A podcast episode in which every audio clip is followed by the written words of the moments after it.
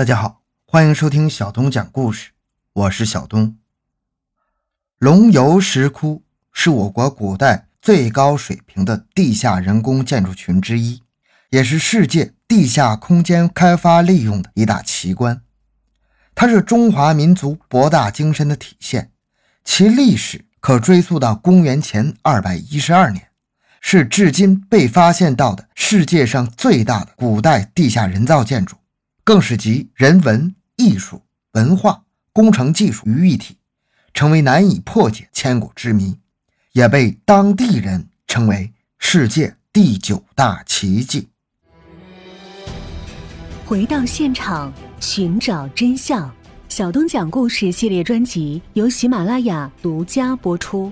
更多精彩，请关注同名微信公众号“小东讲故事”。我国的浙江省历史悠久，人文荟萃，拥有着曾经创造了辉煌文明的河姆渡遗址。在其境内的钱塘江上游渠江、灵山江交汇处，有一个并不起眼的小县城，县名龙游。它地域虽小，但其历史可上溯至春秋时期，当时名为姑灭，迄今为止两千五百余年，堪称浙江省的。第二大古都，在和龙游县隔水相望的地方，又有一片小山丘，被命名为凤凰山。山下有一个石岩背的小山村。这个坐北向南、背山面水的小村落，虽然很小，但却有着与它规模不相配的名气。自古就有风水宝地之说。历来到小山村游览和采风的文人墨客，站在村前眺望远处。只见一条渠江环绕而过，视野开阔，颇有飘然欲仙的感觉。二十世纪初期，凤凰山下的村民为避洪水，举村迁至山上。虽然上山下山的道路有些难走，但避免了洪水荼毒。石岩背村的村民们的日子过得还算安逸，而且他们很快发现，凤凰山的山水间有许多水潭，个个都是深不见底，便把这些水潭称为。无底塘，而这些水潭也就成了村民们常年用水的水源。况且水潭中还有不少的鱼可以用来佐餐，因此全村的老少对这些水潭都是爱护有加。几十年间，无论村里人事怎么变迁，村民们都守护着这些水潭，觉得只要有了它们，日子就有了希望。时光荏苒。转眼到了二十世纪九十年代，一天，石岩背村的一个村民在其中一个水潭捕到了一条重达三十七斤重的鱼。这件事儿引起了村子里一位德高望重的老妇人吴阿奶的兴趣。她忽然想看看这水潭里究竟还有多少这样的大鱼。一九九二年六月九日，吴阿奶和几个村民一合计，选中了一个水面面积仅二十平方米的。平时都是拿来用作洗衣的水潭，放上一台抽水机开始抽水。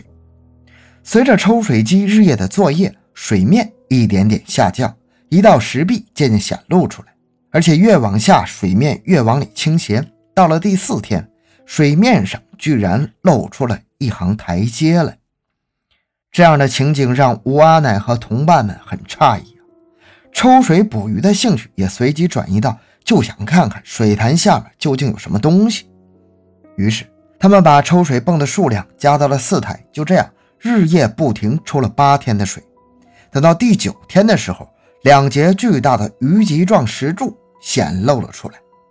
到了第十七天，当水潭里的水都被抽干的时候，一座气势恢宏的地下石室展现在他们的眼前。而此时目瞪口呆的吴阿奶和同伴们，谁也没有注意到，十七天的辛苦，他们竟然连一丝的鱼腥味都没有闻到，鱼一条也没见。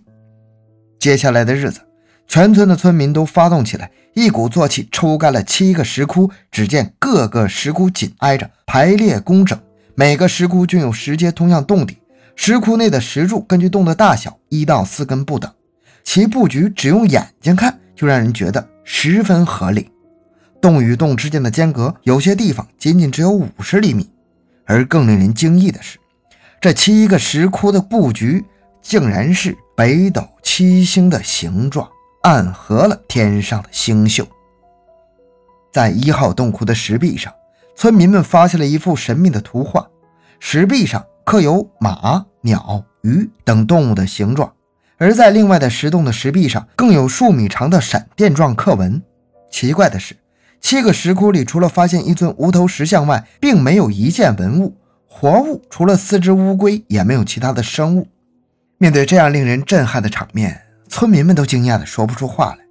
消息传出后，政府部门迅速组织考古人员对凤凰山石岩背村的石窟进行了发掘。于是，一个在地底沉睡了上千年、举世罕见的地下工程，终于重见天日，向世人展现出它的风姿。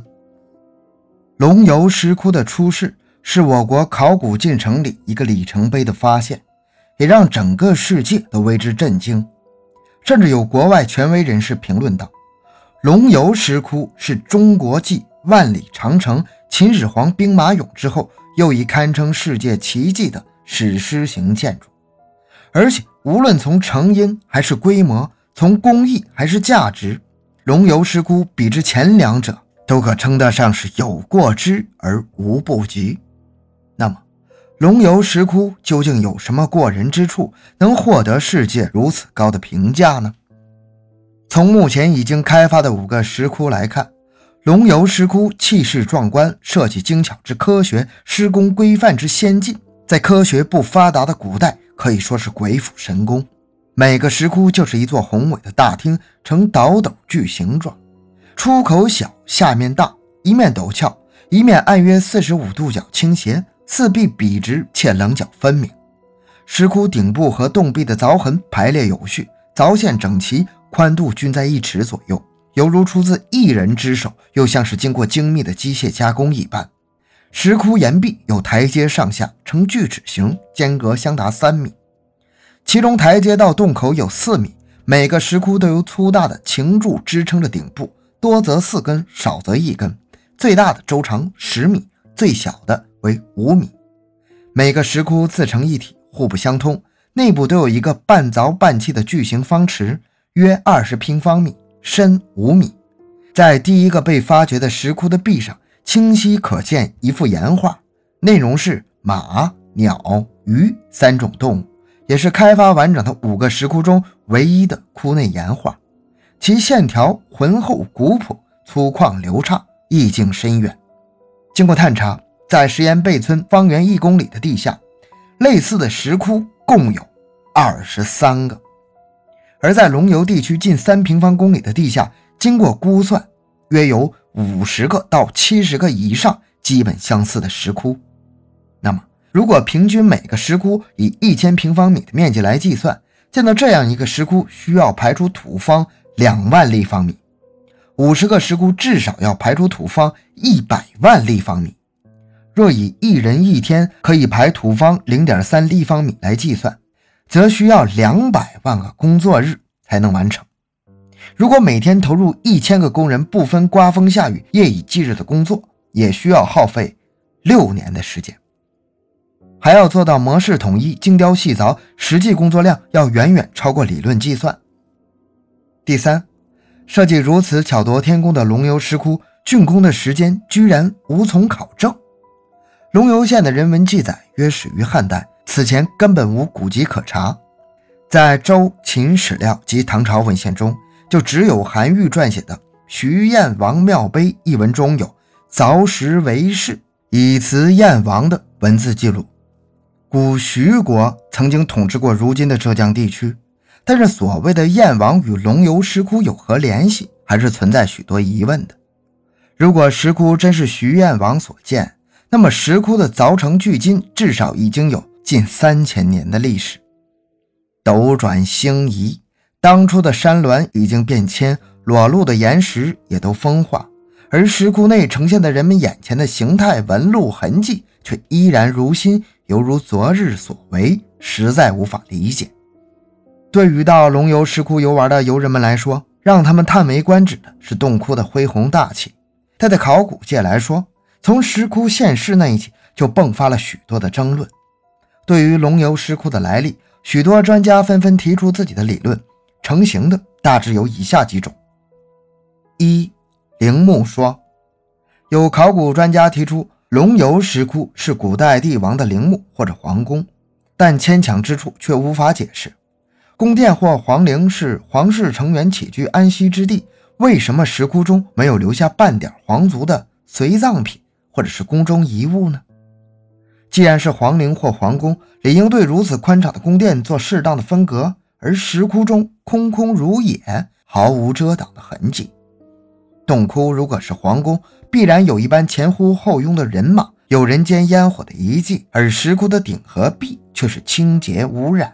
石窟上下阶的间距很大，运输进出都很有难度。设计者难道就不考虑水火、地震或者其他因素引发的灭顶之灾吗？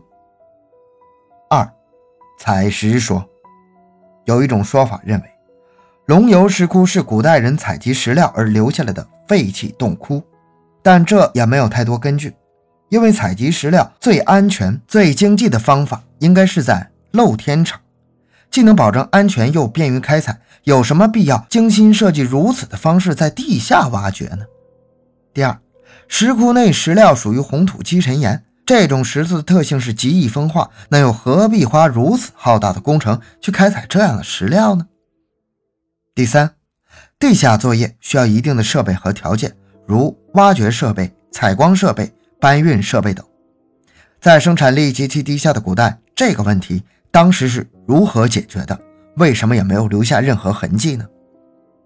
第四，既然这个洞窟是采石后废弃的，又何必如此规则的去进行修饰呢？第三个说法，屯兵说，有人推测，龙游石窟曾经是越王复仇的练兵屯兵之地，理由。是怕被奸细发现而告密，故挖地下石窟进行备战。但反对者的理由言之凿凿：第一，挖掘石窟并非一朝一夕所为，花数年的大好时间挖洞，又用数年的时间练兵，岂不荒废消耗本来就已经衰落的实力吗？第二，担心奸细告密而秘密屯兵，难道就不担心奸细破坏建筑，造成枯毁人亡吗？第三。怎样解释石窟屯兵、自然采光无法解决人工采光又没有留下烟火痕迹的异状呢？第四，屯兵地必须道路通畅、进出便捷，这是最基本的兵家常识。而石窟中上下一条道，间距达三米之远，又如何体现兵冠神速的策略呢？第五，既然是秘密练兵，那士兵之间总要冲冲杀杀、对抗一番。石壁上不可能一点碰撞和刀枪剑戟的痕迹都没有。以上三种假说争论不休，最后一个更为大胆的说法被一些想象力丰富的人提了出来。他们认为，地球上的技术，尤其是在古代，无法建造这样的建筑，所以龙游石窟很可能是远古时期到达地球的外星文明修建的。理由主要在于，龙游石窟有一些无法用现有的科学技术解释的事儿。比如石窟如何采光？那么狭小的洞口，石窟内光线暗淡，四壁及洞顶均未留下任何油烟痕迹。开凿者用什么来照明？石窟群彼此相邻紧贴，但绝不相通，连现代科学仪器也很难做到这一点。古人开凿测量能靠什么做到如此精确呢？这样宏大的地下工程，为什么龙游县志和其他史料上根本没有任何的记载？一号洞石壁上有鸟、马、鱼的石雕图案，那么二号洞的闪电状石刻线条代表着什么呢？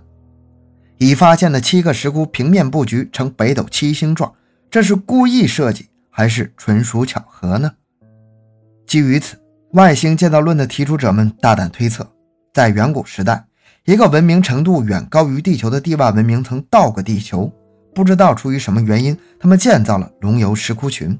当时他们使用了一些高智能的机械采掘设备，可以万向调节，具有强大的功力。材质是高强度合金，只有这样才能解释为什么洞窟的石壁如此平整，几乎没有任何断裂和痕迹。为什么二号洞和三号洞的石壁转弯处有 S 型的螺旋刀痕？